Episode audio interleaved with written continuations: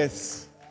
Y se vino a Guadalajara porque quería festejar en Guadalajara. ¿Cuántos saben que es una buena ciudad para festejar? Sí. Y los dejo aquí con mi amigo. Bienvenido. Gracias. come. Sí, claro, claro. Me da mucho gusto estar aquí y nunca va a ser igual viajar con mi asistente que con mi esposa. Porque a mi asistente no le puedo dar besos. Lili, salúdalos, por favor. Ay, estoy bien emocionada de todo lo que están haciendo aquí. Bueno, yo tengo contacto con Claudita y con Javi, eh, son amigos que queremos mucho y lo que está sucediendo aquí en Guadalajara de verdad que es extraordinario. Yo soy de Guadalajara, aquí nací, aquí tengo familia, entonces, uy, me emociona todo lo que están haciendo. De verdad, los felicito de corazón, todo lo que Dios está haciendo a través de su vida. Sigan apoyando, sigan respaldando a sus pastores porque yo sé que Dios tiene grandes cosas para todos ustedes y su gente aquí en esta perla tapatía. Algo que, algo que me gusta de Lili, aunque nació en Guadalajara, es que gracias a Dios no le va a las chivas. ¿Verdad? Porque la Biblia es muy clara y dice que el que no sea como un americanista no entrará al reino de los cielos. ¿Cómo ven eso? ¿Cómo les fue ayer a las chivas? Ok, vamos a cambiar de tema. El día de ayer fue muy intenso ver el partido Rayados América. Eh, Jesús Adrián y yo hicimos una apuesta muy intensa y quedó 1-1, gracias a Dios. Entonces todavía, va a haber fusión, todavía vamos a continuar trabajando en Monterrey. Y me da mucho gusto estar aquí, porque yo, había estado con ustedes, pero más payasito. No yo, sino más hacia allá. ¿Se acuerdan? Aquí nos reuníamos, se reunían en el, en el hotel que está aquí. Y, fue maravilloso cuando escucho lo que Dios hizo eh, en este edificio, en este lugar, y estoy súper contento con lo que está ocurriendo aquí. Y, hoy quiero hablarles sobre un tema, eh, acabo de escribir un sexto libro que se llama Calla a los no y sé feliz. Yo creo que hay una cantidad de esos no que necesitamos comenzar a callar. El 90% de las personas en la iglesia en América Latina no se peinan como quieren. ¿Sabían eso? Digo, los que todavía tienen esa bendición de decidir cómo me peino. El 70% de las personas cristianas en América Latina no se visten como quieren vestirse. No leen los libros que quisieran leer. No escuchan la música que quisieran escuchar. Yo conquisté a Lili con unas palabras que dicen, eres mi bien, lo que me tiene extasiado, ¿por qué negar que estoy de ti enamorado? Eres un encanto, eres mi ilusión. O sea, yo no pude haberla enamorado a ella diciéndole, el culto de hoy va a ser maravilloso. No, no, creo que eso era imposible. Y como que de pronto nos han robado la capacidad de soñar, nos han robado la capacidad de decidir y hay una palabra, hay un capítulo en este libro, y esa es la frase que te voy a decir esta mañana, y es la que quiero que guardes en tu corazón. Yo no sé qué quieres ser, yo no sé los proyectos que tú tengas, los nuevos proyectos que tú tengas. Tampoco sé cómo te quieres peinar, tampoco sé cómo te gustaría vestirte, y, tampoco sé qué es lo que quieres estudiar. Tampoco sé qué es lo que has estado planeando con tu esposa, con tu esposo pero lo que sí sé es que, ¿están listos? Lo lograrás. Y yo me levanté muy temprano para venirte a decir a ti, lo lograrás. Y el problema es que es tan difícil poder escuchar esta frase. No, no, sé quién nos dijo que ser cristianos era un sinónimo de derrota, era un sinónimo de tristeza, era un sinónimo de dolor, de esclavitud, así como que, ¿y, ahora qué eres, amiga? Y tu amiga dice, ¿sabes de que ahora soy cristiana? Uy, te fregaste. Como, como que venir a Jesús es que se nos olvide reír, se nos olvide soñar, pero venir a Jesús es todo lo contrario. Es soñar más en grande, creer con más fe que las cosas pueden suceder. Y hoy eh, estoy aquí parado para decirte, lo lograrás.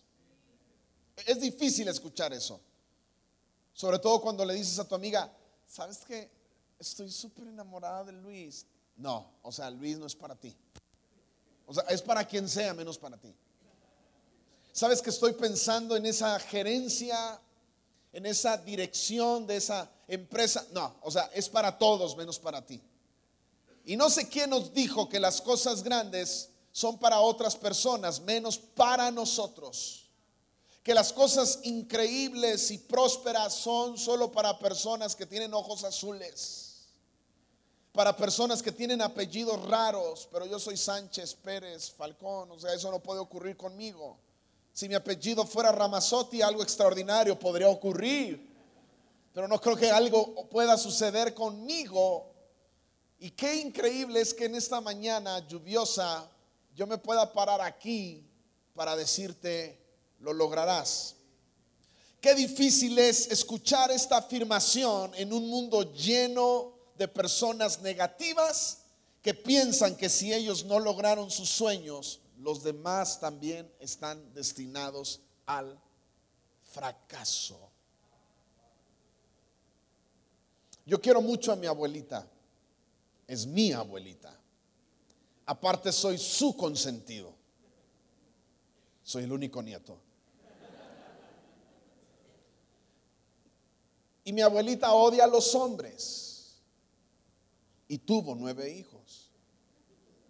Mi pregunta es, ¿cuántos hijos hubiese tenido sin los amara?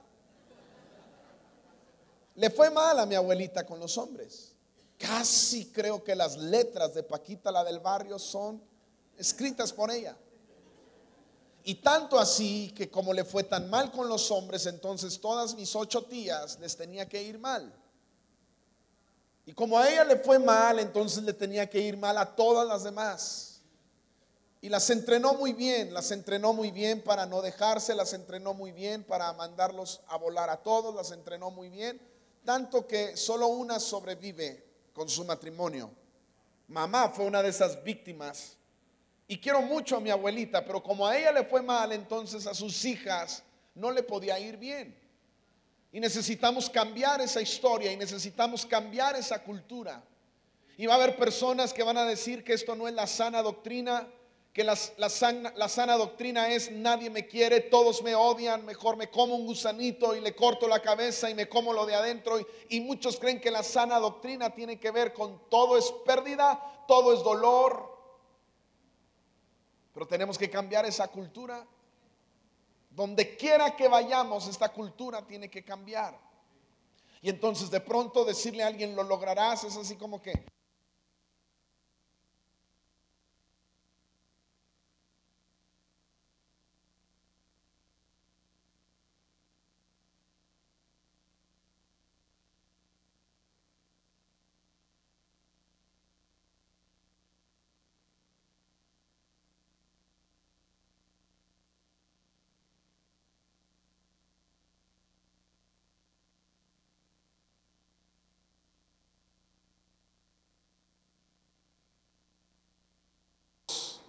escuchando, adorando a Dios con buena música, escuchando predicadores tan parecidos a Tom Cruise.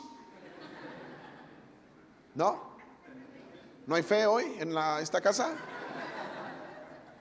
Y en vez de eso, era un lugar donde tú sabes, no, o sea, y, y, cómo es posible que van a tomar ese lugar? ¿Y cómo es posible que ese lugar se puede convertir en algo así? Es que alguien fue en contra de una cultura Así es que yo vine esta mañana a decirte, lo lograrás. El detalle no es solo llevarnos esta frase, el detalle es saber que te vas a encontrar algunos obstáculos de tus logros. Todo logro tiene obstáculos. Cuando yo vi a Lili entrar por esa iglesia, dije, Dios se te escapó un ángel, yo te lo cuido. Dije, la tengo que enamorar. Tengo que lograrlo. Y apareció mi obstáculo. Su mamá atrás. Y no unos, sino que atrás su papá. Y no dos, sino que atrás venía demonio uno y demonio dos, sus hermanos. Te voy a mencionar algunos obstáculos que tenemos que derrotar y tienes que estar muy consciente que si no vences estos obstáculos es tan fácil quedarte como el apóstol Juan Gabriel en el mismo lugar y con la misma gente para que él al volver no encuentre nada extraño y seguir como ayer y seguirnos amando. Primer obstáculo que nos vamos a encontrar. ¿Están listos? No importa que sean las 9 de la mañana. ¿Están listos? Ok. Primer obstáculo. Los negativos. ¿Conoces gente negativa? No la voltees a ver. Qué difícil es tratar con gente negativa. Lo más difícil es cuando vive en casa. Y lo más difícil es cuando va a tu propia iglesia a la misma iglesia. Qué difícil es tratar con gente negativa que está soñando los mismos sueños que tú, pero al final no dejan de ser personas negativas. Y esos obstáculos son tan, pero tan sutiles porque las personas negativas se disfrazan de te amo y te lo digo en el amor de Cristo. Yo nunca he entendido cuando alguien te dice, ¿tú crees que vas a lograr eso? Reacciona, hermano. Los pies en la tierra, hermano. Te lo digo en el amor de Cristo. Siempre me he preguntado, ¿cómo sería en el amor del diablo? O sea, en el amor de Cristo te quiere detener, en el amor de Cristo te quiere decir que no se puede, en el amor de Cristo quiere eh, contarte una cantidad de cosas negativas. Qué difícil es tratar con personas negativas los obstáculos más grandes que yo he tenido en mi vida ha sido a través de personas negativas. Son personas que escuchas. Yo no sé si tú sabías, pero todos tenemos un coach que estamos escuchando todos los días. Tú no sabes qué es tu coach. Pero la persona que tú estás escuchando es la persona que está dirigiendo tu vida. Así es que cuando descubras quién es tu coach, tendrás que decirle, comadre, ¿Cuánto le debo? Esa comadre que te dice, ¿no ha llegado su esposo, comadre? Así, la, clásica, ya es tarde. Anda en la iglesia, ah, en la iglesia hasta ahora. Y entonces llega el pobre de Rodrigo cansado de haber pintado aquí. ¿Dónde andabas? En la iglesia, tan tarde. O sea, repitiendo las mismas frases de tu coach. Yo decido a quién escucho. Se, va a oír muy sangrón lo que voy a decir. Se va a escuchar muy, muy así, muy fresa lo que voy a decir, pero yo no puedo escuchar a cualquier persona. Porque reconozco que mi mente es muy débil. O sea, si yo escucho nueve horas a alguien que le va a las chivas, puede que me ponga una camiseta de las chivas. Y eso es lo peor que me podría ocurrir en la vida. Andamos caminando en el mall y veo, veo personas con camisetas de la chiva. Le digo, Lili, ¿por qué esta gente trae camisetas de esas? Me dice, porque estás en Guadalajara. Ah, sí, es cierto, tienes toda la razón. Se me olvidó. Las personas negativas parecen tener una clara misión en la vida, encontrarle lo malo a todo como que se levantan esa mañana y dicen, Señor, dame la capacidad, dame la gracia, el favor y la unción para encontrarle lo malo a todo. Está la clásica chica que se levanta por la mañana y dice, ¡och! Está nublado. Y Dios, como es muy buena onda, ¿cuántos saben que Dios es muy buena onda? Y Dios dice, ok, yo soy bien buena onda, Gabriel. Y, Gabriel así todo dormido. Sí, Señor, Lalita, ¿no? Así la, sí, Señor, dime, necesito que mañana, por favor, mañana saques el sol, porque quiero que mi hija ya no reniegue más. Ya no quiero que vea el día tan negativo. Ahora necesito que mi hija tenga una expresión de wow.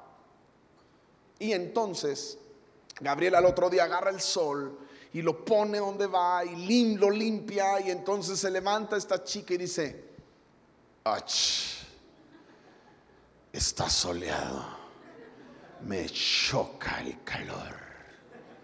Y Dios es bien buena onda, ¿verdad que Dios es bien buena onda? Entonces dice Gabriel, mañana sacas el sol, pero también agarras un, un, cacho de nube, un cacho de nube, agarras un cacho de nube y lo pones en la mitad del sol para que mi hija entonces pueda estar feliz. Y al otro día se levanta esta chica así de, Dios, o sea, decídete, o sea, ni calor, ni frío, ni nada. Y me imagino así Dios de decirle, Ay, hija mía, si tú supieras que en cualquier momento te puedo traer conmigo.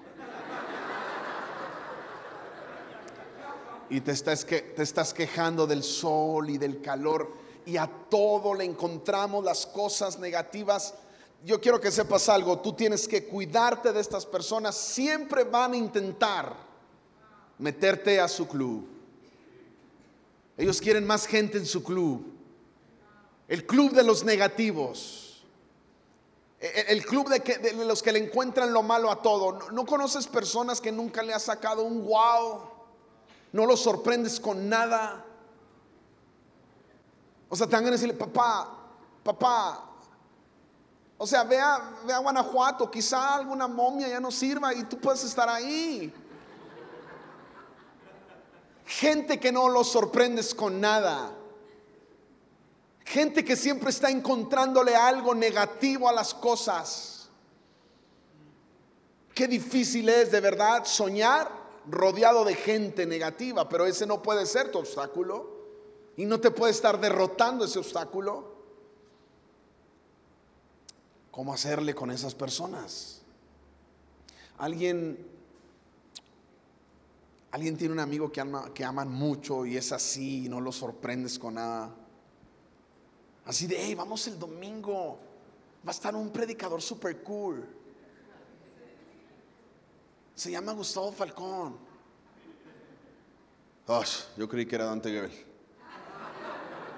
No, eso ya pasó de moda. Ah, no, no es cierto, voy a continuar. Les voy a contar una historia. Un día un amigo negativo tenía un amigo positivo. Un amigo positivo tenía un amigo muy negativo, como tú quieras. El amigo buena onda, el amigo que tenía fe, el amigo que sabía que en Dios todo es posible, el amigo que sabía que Dios puede hacer las cosas de la noche a la mañana, el amigo que creía en que Dios era un Dios que todos los días lo podía sorprender y que sus misericordias eran nuevas cada mañana. Tenía un amigo que no hacía una expresión, pero por nada del mundo. A todo le encontraba lo negativo. Y entonces, un día este amigo buena onda dijo, anhelo que mi amigo negativo tenga una expresión. Para esto él tenía un perro, un perro espectacular. Se llamaba Bruno. Este perro corría sobre el agua, no caminaba. Pedro era un tonto al lado de este perro. Este perro corría sobre el agua. Así es que dijo, no creo que si llevo a mi amigo negativo al lago y el perro corre sobre el agua, no creo que se vaya a quedar así o le vaya a encontrar algo negativo. Él, va a tener que voltear y va a tener que decir, wow, qué increíble perro. Algo así tiene que hacer mi amigo. Me ha tocado estar predicando en lugares donde digo, aquí, aquí, la, aquí la saco del estadio. ¿Sí saben cómo? Así que dices tú, no, aquí la gente se va a levantar y va a aplaudir, ¿sabes? Y yo así de, y the world of that Jesus and you heartless now. Pero en español. Y de eso es que el, que el predicador hace la pausa para que ya todos aplaudan. ¿Sí saben cómo? Y todos así. Pues no te queda otra cosa que, como les iba diciendo, amados, y este cuate le habla a su amigo negativo y le dice, amigo, ¿cómo estás? ¿Cómo creen que contestó él? Él contestó así. A lo mejor te vas a identificar pues estoy. Que ya es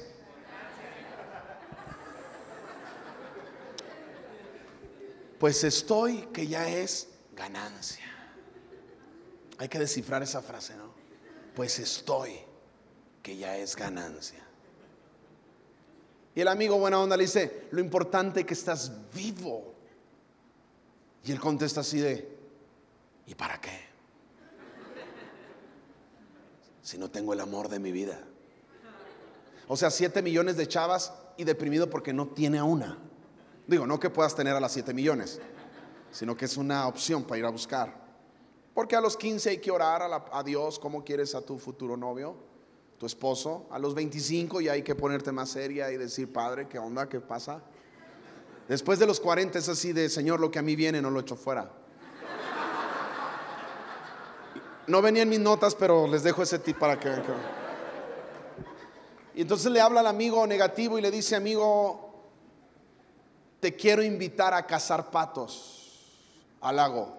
Y el amigo, ¿y si no hay patos? No, sí va a haber patos.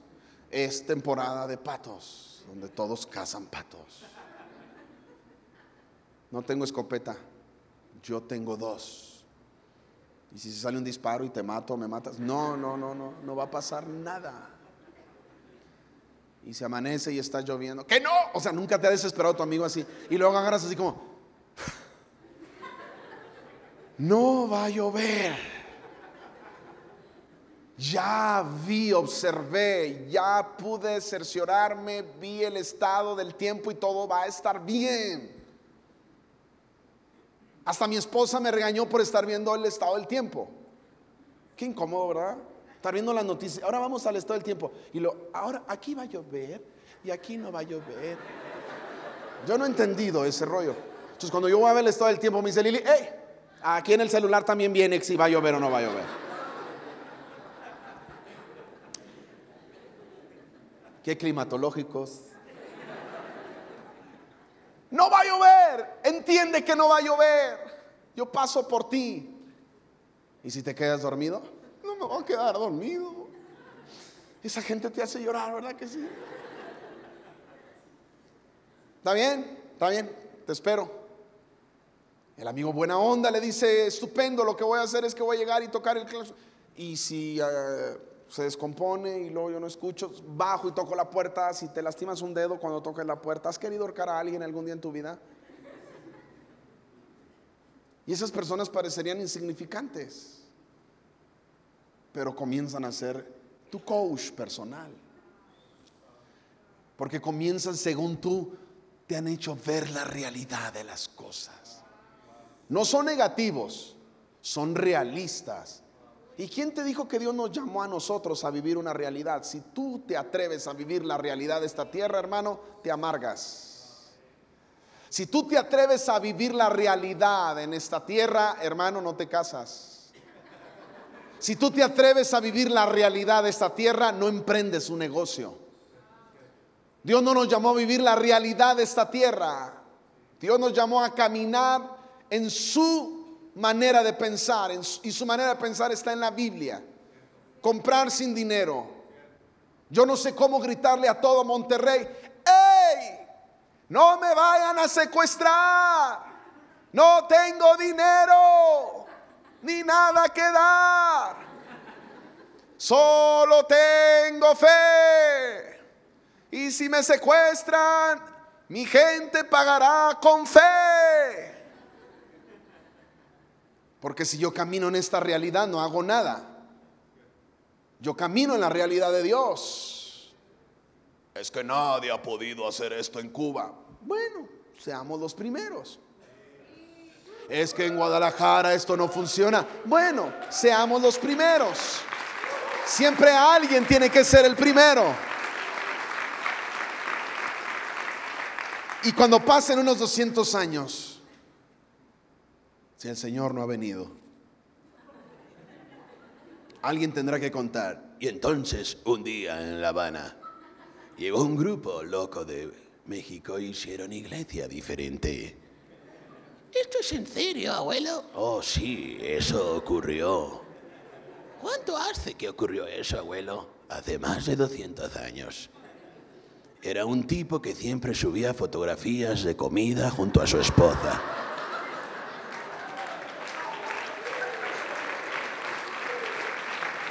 Deja de estar viviendo en la realidad de otros. ¿Y entonces qué ocurrió? Pues que ahí van, ahí van. Ahí van al parque, para esto este cuate buena onda, pues se puso a hablar con su perro, le dijo, necesito que en cuanto yo tenga una seña tú salgas corriendo y vayas acá, pero quiero que lo hagas espectacular. Y el perro, digo, sí está bien, no hay problema. Llegan al lugar, entonces el perro sale corriendo sobre el agua y entonces el amigo negativo voltea. O sea, imagínense diferentes tomas, amigo negativo así de... El amigo positivo así de... El perro. ¿Sí saben cómo no? Así las trompas. Y de repente el amigo negativo dice, no lo puedo creer. Que tu perro no sepa nadar. Va a haber gente que siempre va a encontrar cosas negativas en tu vida.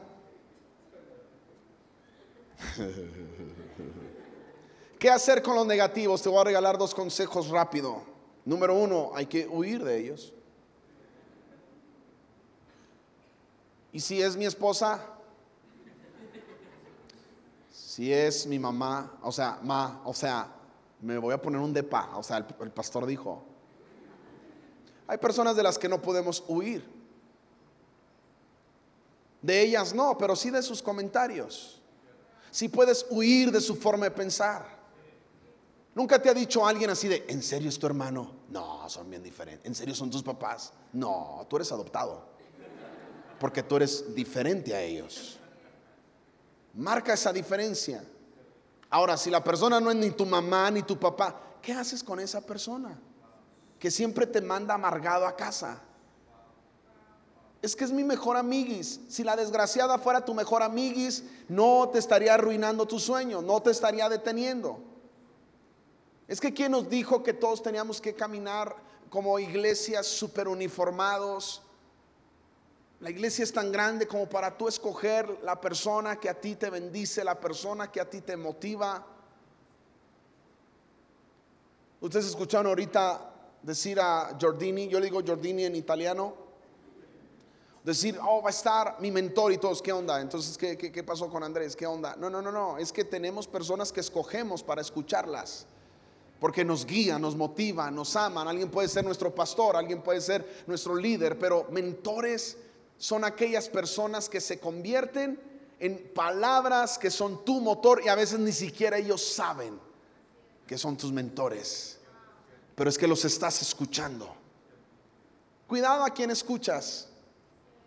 Yo nunca he entendido la persona que viene y dice, o sea, la verdad es que no estoy seguro de la visión en la que estamos. Eso no te lo hizo dudar el diablo. Fue la tía cristiana que va a otra iglesia, que viene y te dice que cuides la doctrina, y tú ya tienes cinco años aquí y todavía no estás convencido. No es que ellos no te hayan convencido, es que sigues escuchando personas que jamás serán convencidas. Porque esas personas no nos interesa convencerlas. Porque ellos van a una iglesia donde cualquier gente entra. Tú estás en una iglesia donde no cualquiera de tus amigos y familiares entra. O sea, es una iglesia para gente rara. Digo, rara de ropa, no rara de rara. ¿Qué hacer con estos negativos? Tienes que hacer algo, cállalos. O sea, hay un momento en el que le tienes que decir en buena onda, ¿sabes qué? Ya. O sea, ahora díselo con amor, ¿no? Así de. Cállate. ¿Qué pasó? Que te calles o te callo. Yo he tenido que callar personas. Es que a veces la gente cree que nosotros no sentimos. Hay gente que dice, ¿qué cree, pastora? Ahí hay una gente que dice que usted es el diablo. O sea, no, es- no está chido que digan que tú eres el diablo. Yo tenía una persona que sin saber era el desanimador número uno y era parte de mi equipo. Él venía a decir todo lo que la gente decía y lo que la gente, hasta que un día reaccioné y dije, no puedo callar a esas 100 personas, pero sí lo puedo callar a él. Y entonces hace 10 años que no lo veo, no sé dónde está, no quiero saber nada de él. No sé si ustedes sabían que en las redes sociales hay algo que se llama bloquear. Bien fácil.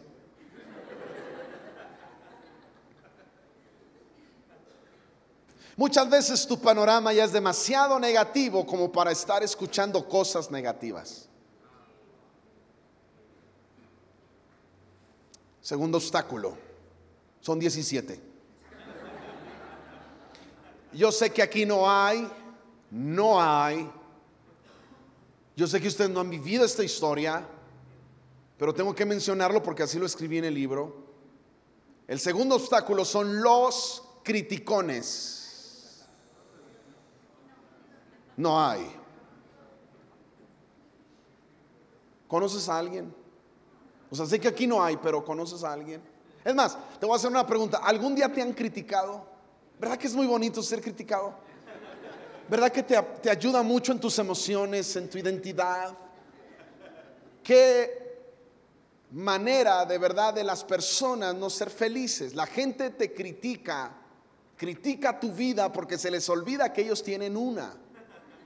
Pero tú no puedes estar preocupado por lo que esa persona te critica a ti porque tú sí tienes una vida. Tú sí tienes una visión. La gente critica tu visión porque ellos no tienen una. La gente critica tu carro porque ellos no tienen uno. La gente critica tus pantalones porque ellos no tienen unos iguales. La gente critica a tu novia porque no tiene una.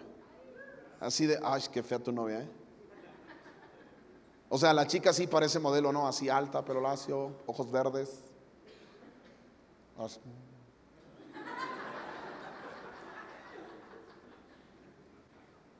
Es moda, ¿verdad? Ese rollo es moda. Yo un les dije a mis hijas, si quieren ese rollo me dicen y es bien barato, o sea, un golpe así. Las voces de los que nos critican pueden evitar que tú logres grandes cosas.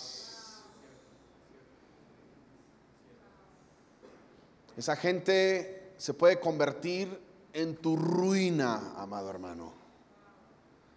Esa gente te va a robar tu identidad, esa gente va a triturar tu visión si no sabes cómo tratar con este obstáculo. Ahora tú no digas, no, a mí no me va a pasar, te va a pasar. Te va a ocurrir. No, es que eso nada más es para la gente que no hace cosas relevantes. Aún si no haces nada, te van a criticar por no hacer nada. ¿Qué es la crítica?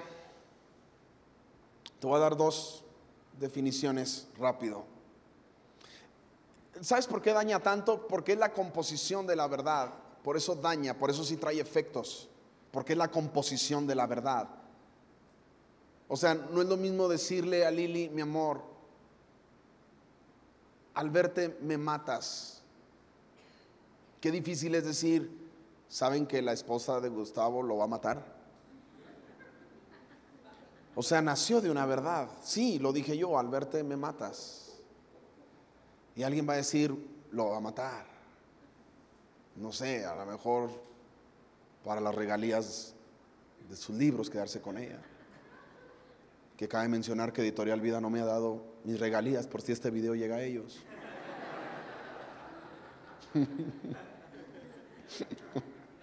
Lo saqué, ¿verdad? Fui libre, fui libre. Y la gente va a componer, va a ser una composición de la verdad. Todo lo que se hable de ti parecería que es cierto. Por eso el primero que te va a afectar es a ti.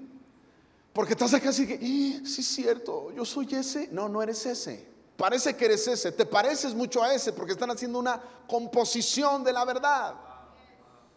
Dos, es la alteración de la verdad. La, van a alterar. Un día me mandaron un inbox y decían, qué decepción. Gustavo Falcón. Y tú así, pero ¿por qué? ¿Sí sabes cómo? O sea, muy inocente. así, ¿Pero, pero, pero ¿por qué? Muy tierno yo. Porque ayer te vi con otra mujer que no era tu esposa. Caminando por el mall. Muy cariñoso. La ibas abrazando, besándole su frente. Y yo así, tiene toda la razón. Era mi hija de 19 años. ¿Era verdad que iba abrazando a mi hija? ¿Era verdad que iba con una mujer, la iba abrazando, iba cariñoso? Sí, pero esta persona nada más se le ocurrió alterar la verdad. Y son de esas personas que después la riegan y no hayan ni cómo, ¿verdad? Con puro icono así de...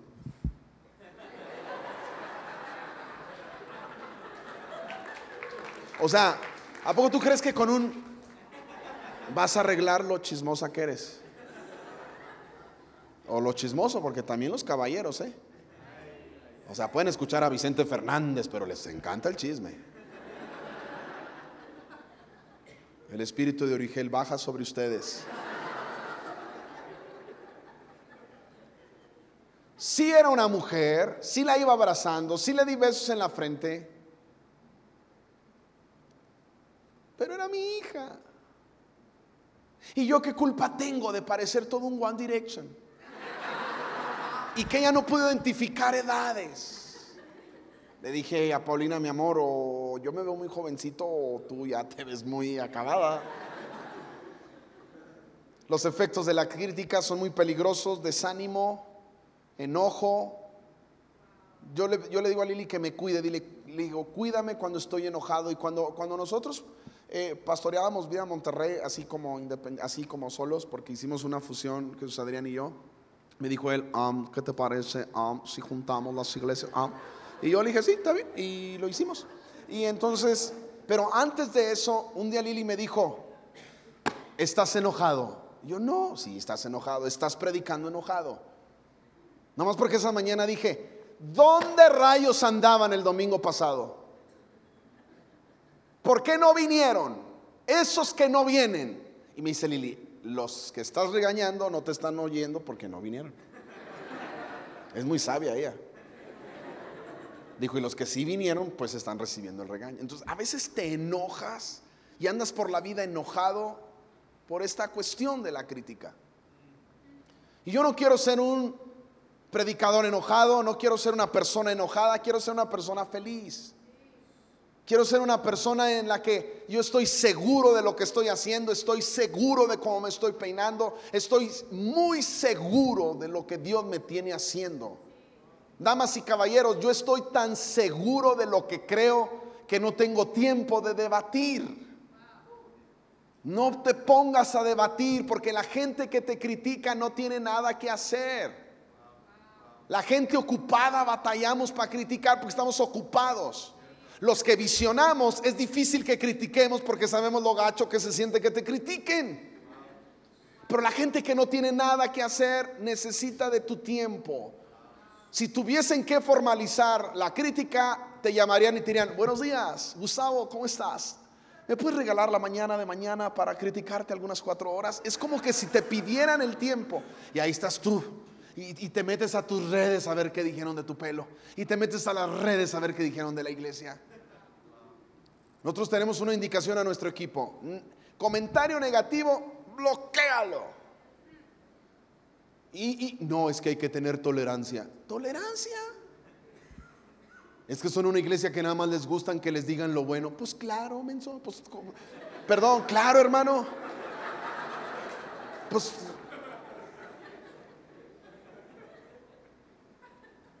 Para decirnos las cosas gachas, yo ya tengo una esposa que siempre me aterriza, tengo amigos, tengo mentores, ¿no es cierto? Se siente re feo, te metan a la oficina y te dicen, um, um, ah, eh, ¿cierto o no es cierto? Se siente muy feo que tú llegues a tu casa y que tu esposa, ya llegaste, mi amor, sí, saca la basura, por favor. Pero saca la basura. No, saca la basura. Para que te bajes de ese caballo blanco en el que vienes. Vi que te tomaste muchas fotos, firmaste muchos libros. Y ya yo llego, "Sí, claro que sí, mi niña. Porque eso de estar escuchando esas cosas, tú tienes que saber que te entra por aquí o por los ojos, lo que lees, lo que escuchas, y van a tus sentidos.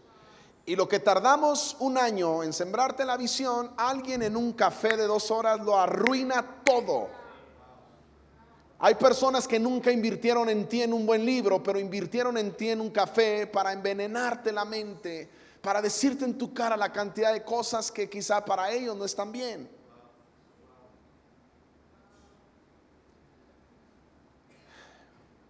¿Se acuerdan de aquella historia de ese niño, el burro y el abuelito? Pues yo tengo un final diferente. Un día ese viejito pasó por un pueblo cargado el burro de leña, arriba el niño, arriba él, y alguien dijo, ah, pero qué viejito tan abusón, pobre burro. Y él lo escuchó y dijo, tienen razón, y se bajó él y se bajó el niño. Allá por el otro pueblo dijeron, ah, qué viejito tan menso, pues para eso es el burro, para que cargue, y se subió él, y se subió el niño otra vez.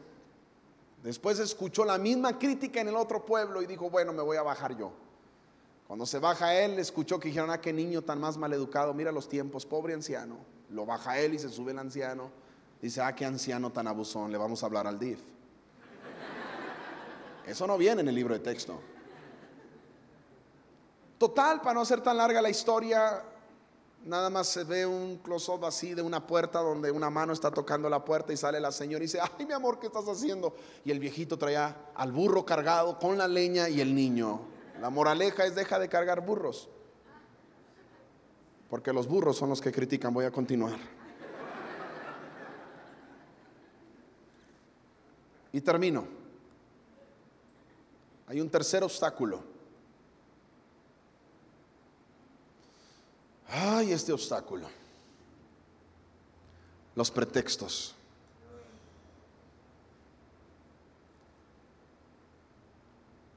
O sea, ¿cómo tú quieres? O sea, yo no puedo ir al gym, ¿entiende? No puedo ir al gym. No, no, sí podemos ir al gym. No queremos ir al gym. O sea, yo como le digo al mundo entero que no voy al gym porque no tengo tiempo si en cada hotel que llego hay gym. Cuando yo llego a un gym, digo a un hotel y veo que dice, el gym está cerrado, digo, gracias Dios.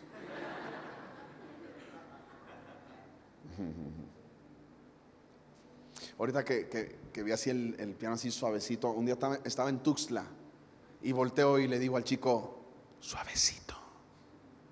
Y pues él empieza a tocar, así tiri, tiri, tiri, tiri. Yo, yo empecé a escuchar, tiri, tiri, suavecito. Y, y, me acerco, y me acerco con el pianista y le digo, ¿qué, qué onda? ¿Qué onda de qué? ¿por qué estás tocando? Usted me la pidió. digo, pero ¿cómo se te ocurre que va a hacer esto? Pues a usted se le ocurre cada cosa. No, pues sí, tienes razón. Pretextos. Quiero que escuchen esto. La gente por lo regular vive una vida de derrota por culpa de los pretextos. Ahora quiero que ustedes escuchen esto. Los pretextos no son mentiras. Por eso son tan fuertes, por eso nos, nos dominan, por eso son tan difíciles de derrotar, porque los pretextos no son mentiras, son verdades. ¿Por qué no viniste? Mi niña estaba enferma. O sea, si era cierto, su niña estaba enferma. Pero yo te prometo que si cae nieve en Guadalajara, todos salen para a disfrutar la nieve, porque como nunca cae nieve. ¿Verdad que sí? Y ahí está la niña toda así sal a la nieve, mija, nunca hay de esto. Si te mueres de pulmonía vale la pena, hija. ¿Cuándo verás la nieve?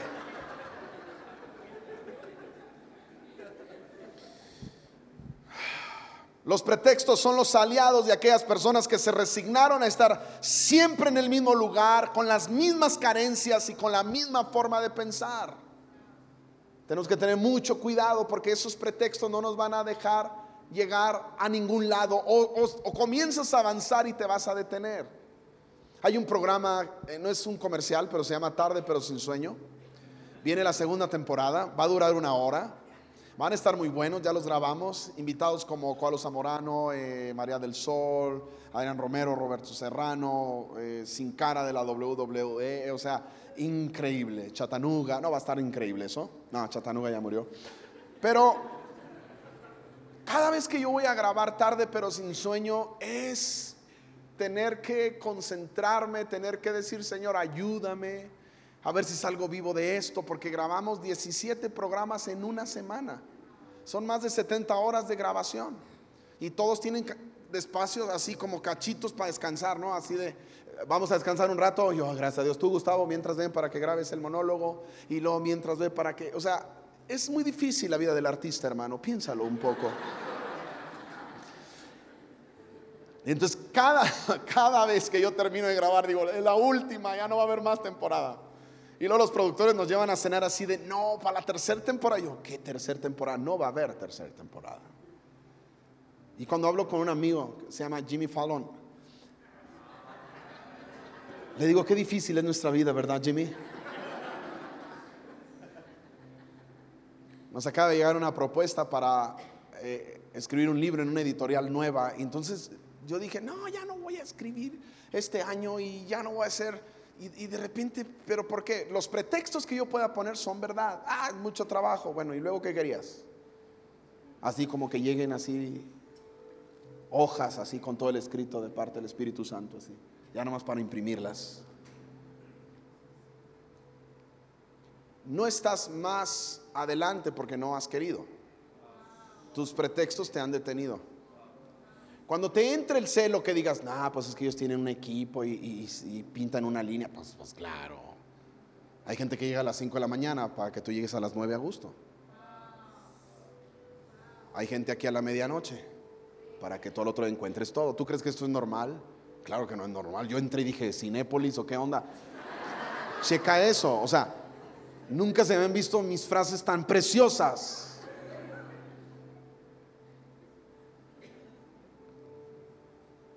La gente que está en la cima es gente que derrotó pretextos.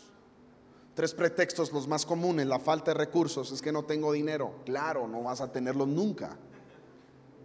No haces algo por tenerlos. La falta de recursos no justifica tu falta de excelencia. La gente es su pretexto de, no, pues ¿cómo quieres? ¿Cómo quieres que me vea bien si no tengo dinero? El jabón el champú es barato. No podemos justificar nuestra falta de excelencia porque no hay recursos. Número dos, ese pretexto siempre la falta de tiempo. No tengo tiempo. ¿Cómo no vas a tener tiempo si te sabes todos los capítulos de la Rosa de Guadalupe? ¿Cómo no vas a tener tiempo si sabes cómo va la voz México? ¿Cómo no vas a tener tiempo si te sabes todo lo que va a ocurrir en hoy? No digas que no tienes tiempo. Siempre va a haber tiempo. Levántate una hora más temprano de lo normal, que va a costar al principio. Dedícalo al gimnasio en un año. Dedícalo a la lectura bíblica en un año, que Billy Graham ni que nada. O sea, no, no digas que no hay tiempo. A mí me gusta hacer videos cuando estoy en, el, en, el, en el aeropuerto a las tres y media, cuatro de la mañana, para que toda la generación que me sigue no vea que nada más es pararse ya, sino que hay un esfuerzo detrás y que no hay pretextos. Que tengo una esposa, que tengo tres hijas, que tengo cuatro perros, dos gatos, un delfín. El delfín se nos murió. Es que lo puse en la cochera que tiene techo. Entonces quiso brincar y pues topó, murió. La falta de tiempo no justifica tu falta de responsabilidad. ¿Mm? Es que había mucho tráfico, pues ya lo sabes, aquí naciste, o sea, no, no sabes que hay mucho tráfico. Es que llovió, pues ya sabes cómo se pone cuando llueve. Si tú fueras precavido, comprarías tu traje de buzo y llegas porque llegas. Dijo Jean Paul, que nunca lo conocí, pero la encontré la frase. El hombre nace libre y responsable y sin excusas. Qué grueso esto, ¿no?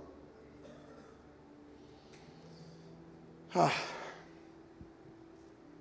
Hay obstáculos que Jesús ya te dio el poder, la autoridad, la gracia, favor, la habilidad para derrotarlos. Me gustaría que se pongan de pie, por favor.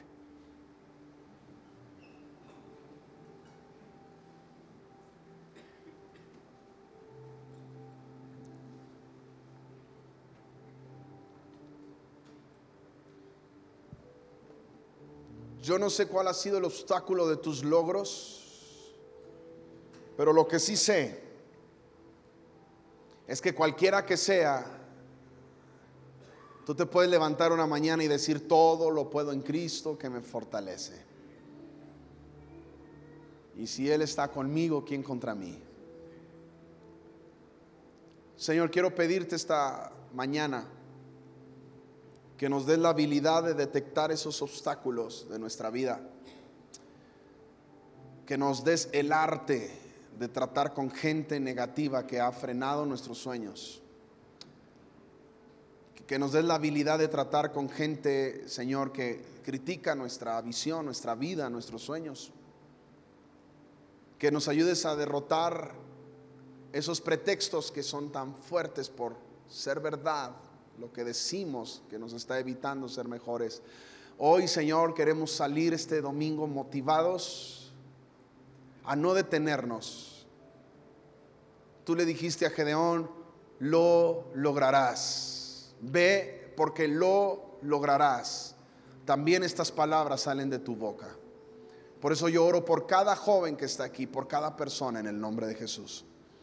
Para que esta sea una de esas semanas donde ellos descubran que en ti todo es posible. Y que esta sea una de esas semanas que recuperen el tiempo, haciendo buenos planes, tomando buenas decisiones y tomando acción sobre las cosas, sin que nada ni nadie les detenga, Señor.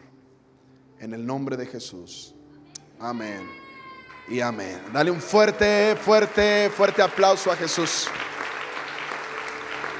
Ahorita pastor Jordini por ahí les va a dar indicaciones. Vamos a tener un montón de reuniones el día de hoy. Estaría chido hacer una quinta reunión. Fíjate, así como si no tuviéramos nada que hacer. Como que si no llegaste ayer a cazar desde las 3 de la mañana. Solo les quiero decir que ustedes pueden comprar este libro. Va a estar en el lobby. Eh, corran por el suyo. No trajimos muchos. Trajimos 10.300 libros. Así es que corran por él. Y vamos a estar para firmarlo. Y hay una oferta que en compra de uno se le va a vender el otro al mismo precio.